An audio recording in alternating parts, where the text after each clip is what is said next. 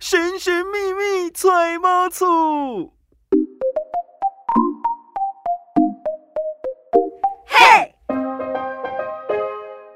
小资买房不怕错，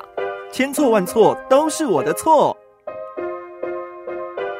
我是今天的主持人慧俊。我是超群，那我们千错万错的单元呢，将于每一周在今天不上班的广播节目，也就是 FM 一零四点一正声台北调频台里面播出啊。播完之后呢，整个那个千错万错就会上架到我们的 Podcast 的平台。没错，让大家可以在 podcast 当中呢，可以听到我们的节目啦。没错，今天呢，我们想要聊的话题很有趣啊。 哦，这真的是最近呢，网络上面大家都在讨论的。对，就是呢，有一个新闻啊，应该说，在这个新闻以前，它是在一个社群里面的一篇文啊啦。嗯，没错就有一个网友呢，很难过的控诉说，她跟交往二十年，而且有结婚共事的男朋友，协议呢一起租了房子，对，结果呢被分手之后才发现，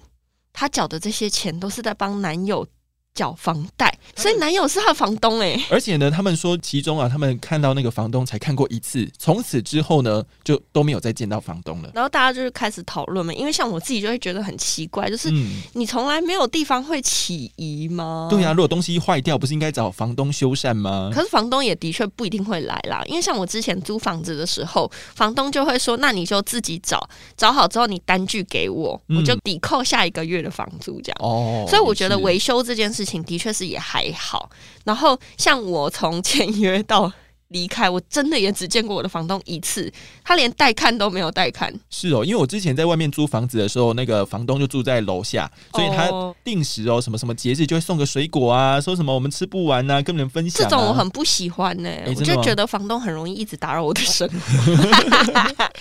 好，所以他们真的就没有看到那个房东，而且呢，他们其实还有说，哎、要不要搬家？因为那个女生后来有换换 工作，工作，然后就会想说要换近一点啊，就男生一直都不愿意哦就。一直阻挡他说你不要换，甚至男生会说我早点起床送你去上班，哇，宁愿送嗯他到去底上是班多爱这个租屋处， 我不明白耶。结果后来就会发现有一些起疑点，像是东西维修很慢啊，然后房东也没看过几次啊，嗯换、工作想搬家也不行啊。然后啊到再来底为就是什么找房子的期间，男生一直看什么都不满意，就是嗯只要这间三房两厅一卫，房租两万八的， 哎、房租两万八很贵耶。真的，他没有想说，哎、有这么贵吗？哦，也是啦，可是两个人没有结婚，到底为何要三房两厅一 卫？可能要养动物吧，哦，动物自己没睡一有啦，间，要不然就对了是因为可能自己的家具很多啊，或者哦是想要放什么什么东西之类的。那嗯再来付款方式，嘿，大家就会想说啊，你从来没有去汇款过给房东吗？嗯所以他的方式就是他们家的，他们这两位之间的方式就是他付钱现金给男生，然后男生统一汇给房东，这是男生的说法。可是，一般吼，如果是有两个人合租的话，房东嗯都会跟两个人分别签约，是哦，就是一室可能三份，然后每个人都是说约定好，呃，可能总 total 租金多少，那你每个人负担多少，这样、哦会写清楚。可是我之前也是没有啦， 哦，但是就所以真是的缴要一次看钱房，东啦反正房东有收到钱就好了。结果结论是什么呢？嘿，就是某一天，就是他们在交往的二十年嘛，嗯就想说，哎、你耽误一个女生二十年呢、是啊，就觉得说那应该是要结婚了吧，所以嗯呢，那个时候就想说，哎、他就提说，哎、那要不要结婚呐、结果男朋友就突然变一个脸，对变脸了，然后后就开始嫌说东嫌西，我跟你情淡了，然后要分手，哈，然后还说那你就搬出去，然后哦那个女生就想说不要啊，结果男生就说你不搬出去，那我搬出去， 所以男生就走了 嘛。嗯然后过几天，他就在那个信箱里面嗯，发现一封就是缴房贷的账单，嘿，他才发现原来嗯这栋房子的房东根本就没有房东，哎、诶她男朋友就是这栋房子的持有人。哇，然后呢，贷款的金额就是一万四千块你，说每个月的月付金要缴纳的金额，对，所就以等一于万四是。女生在帮他缴房贷呢，对，所以男生根本就没有缴任何的房 租，很过分。然后就得到了一间房子，然后耽误了一个女生的青春，然后二20十年，然后我觉得结论是，其实他后面还有一段就是在讲说，男生好像四十六岁吧，嗯你，想想看啊，他们从二十六岁交往二十年，那男生越来越多金，还有一栋房子，对啊，然后女生已经四十几岁，她要怎么找另一半？而且他就无依无靠啊，然后也没有地方住啊，对啊，我觉得哦不行呢、哇大家各位女生要好好保护自己，好不好？这是鬼，故事吧？对，这真的是鬼故事。对，那其实我们在呃住房的时候呢，我们应该是可以从一些资料里面找到我们的这个房屋持有人，或者是找到一些相关资讯的。到底如何找啊？嗯，其实我们在买房子的时候，我们要先确认这个屋主身份，就是说他是大房东，就是说他是嗯房子的持有人，还是说是所谓的二房东？所以今天我今天如果是男朋友交男朋友之前，我就要先去查他的名下，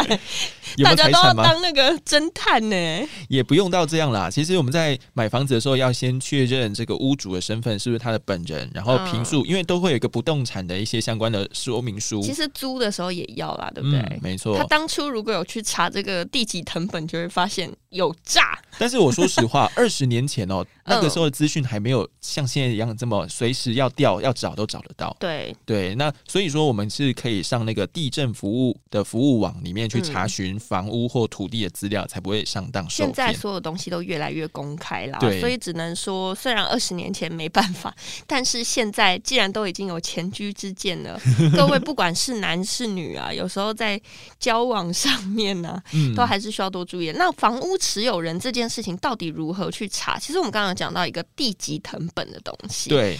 地籍藤本到底怎么去申请？然后它又是有什么内容在这上面呢、啊？哦，其实呢，到各个地方的地震事务所哦哦都是可以申请得到的。嗯那你的地籍藤本呢，它会分成有那个地籍跟图类的藤本，就是对把那个文字资料跟图面都告诉你。哦那像如果你申请的是第一类藤本的话，它就会显示屋主的全部资料，包含姓名、身份证字号、出生年月日跟地址。但所以这都个、没有码掉就对呃、了，不是这个没有办法给其他人申请到，哦，就它是只有有屋屋主或者是他委托一些什么地震室啊、代理人才有办法看得到第一类藤本。哦，那所以总共有几类？ 哦，总共有三类。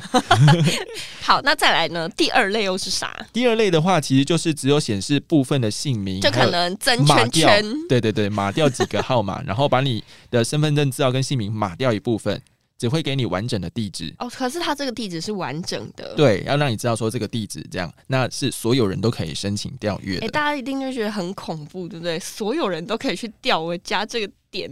然后他的一些持有人的一些账，而且我听说有些房仲啊，他们都会去调人家的第二类对成对本对。嗯然后，因为其实很多房仲他们就会透过申请第二类的藤本，然后呢找到这个房屋的持有人，但他们的前提啦，其实也是想要为客户服务啦。他可能有嗯客户想要买这个社区，嗯所以他就去查这一边的有没有哪一户，就是他可能呃持有人的姓名啊、地址是有出现，那他们再去透过地址可能寄信给你，嗯，寄信了给你解说，哎、请问你某一个地方的这个房有子没有不要卖？ 卖？对对对，那或者是直接去你那个持有人的住处。按门铃问你说：“哎、你有没有要 卖？”所以有些人会觉得说很恐怖，就是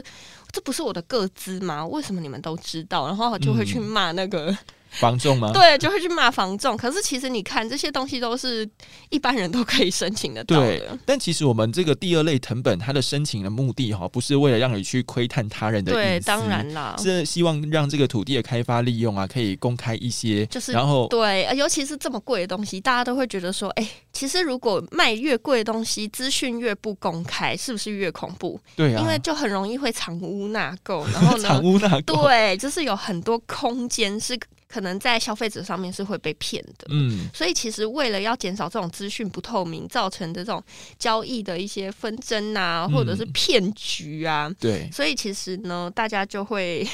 去申请这，就是这个东西就可以被申请啦。是，那刚刚我们讲到第二类嘛，嗯。那还有没有？哎、你刚刚就讲三类嘛，对第三类又是啥第三类其实它只有把你的完整姓名、完整的住址提嗯供出来，但身份证就不见喽。哦哦，，但是你会说，哎、啊，我完整的姓名跟住址，那不就比第二类还要严重一点 吗？所以它其实只有提供给利害关系人来申请。哦什么是利害关系人？比如说他是想要买你这间房子，是真的有确定要买的，对，或者是你可能继承人啊、被继承人之类的，好、就是有相关的跟他有连结的这个利害关系人，嗯才能够去申请到第三类藤本。哦，原来是嗯这样。那因为大家就会想到嘛，因为第二类大家都看得到，而且大家都可以去调阅。嗯，那如果我真的是一个非常在乎我自己个人资料的人，我有没有一些补救的措施可以做呢？其实哦，说到个资，这个个资呢，只有你可以从那些蛛丝马迹里面去知道特定人，那才叫个资。哦，就是个人资讯，就是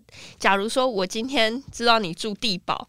可是地堡里面住了很多人呐、对，所以我没有办法从地堡嗯你住在地堡这个资讯啊，然后知道就是我在讲你，对，但是你看，像身份证字号，那全部的人每个人只大家有哦一都不个。一样。都不一样，只能有一个身份证字没号，错所以身份证字号就会是个资。哦那地址呢，它就不属于个资。没错，对所以呢，如果说你真的很在乎啦，嗯，就是目前来说，因为其实、哦我们国家也有发现到这个这个问题 嘛，所以呢也回应了各位，他们就是说呢，你现在如果到地震机关去申请，你可以去申请说把你的地址或是个人资讯做部分的隐藏起来。嗯那地址的部分呢，就可以假如说申请出来之后，就只显示到几段、几路、几街、几道，哦，就是只有路名加上那个街什么名段，对然后，没有街名，号这样。对，什么几号啊、几楼啊，那个统统帮你隐藏起来。对对对，或者是只显示前六个中文字，前六个中文字，比如说什么台北市中正 区，那根本就没后面就通通都不见 了，你为什么要去申请呢？他就是不让你申请啊。对啦，其实这种这种措施就是防护说，哎，你如果真的很在乎，像是房仲跑到你家门口那种情况发生的话，那你就可以去你的地震机关，然后去把你所拥有的这个房产呢，就是去做相对应的一些资料的隐藏啦。嗯，没错。所以呢，也奉劝大家，不管是在买房子或是租房子，好、相关的这个成本去调阅，其实对啊没有花你太多钱。但是呢，如果 哎、你真的很便宜耶，几十块而已。是，但是你如果没有去调阅，然后你后面的，比如说你赔了二十年的青春、二十年的房租，或者是你缴贷款多缴了，那个都是没有办法用什么几十块钱弥补的回来哎，的。二十年一万四千块一个月，嗯，一个月大概就是诶十四一六八嘛，就是十六万八，然后乘以天二十哪，那就是三百多万，三哇百，多万欸呢、这骗钱又骗色哎、可是这样他的房贷贷的好低 哦、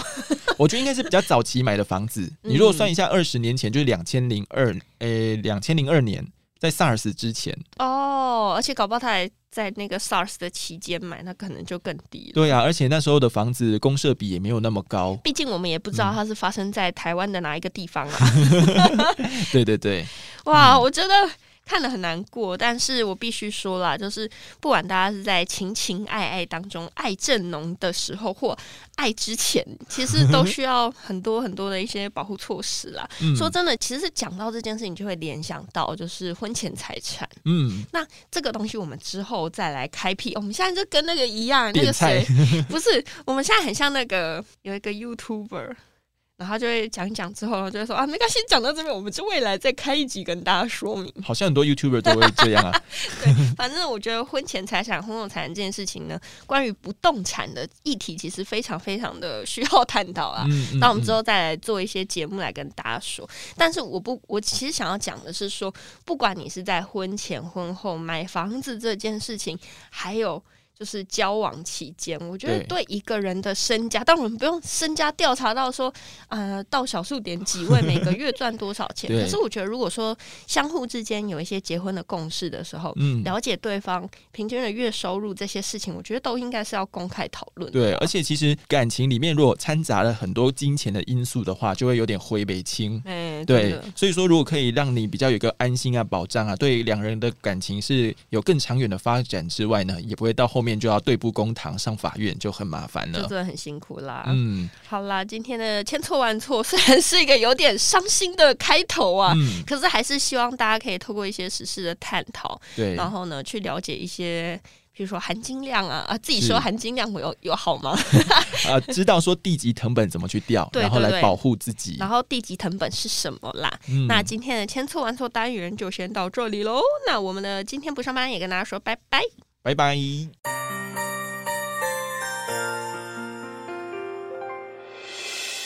伤心的时候有我陪伴你，欢笑的时候与你同行，关心你的点点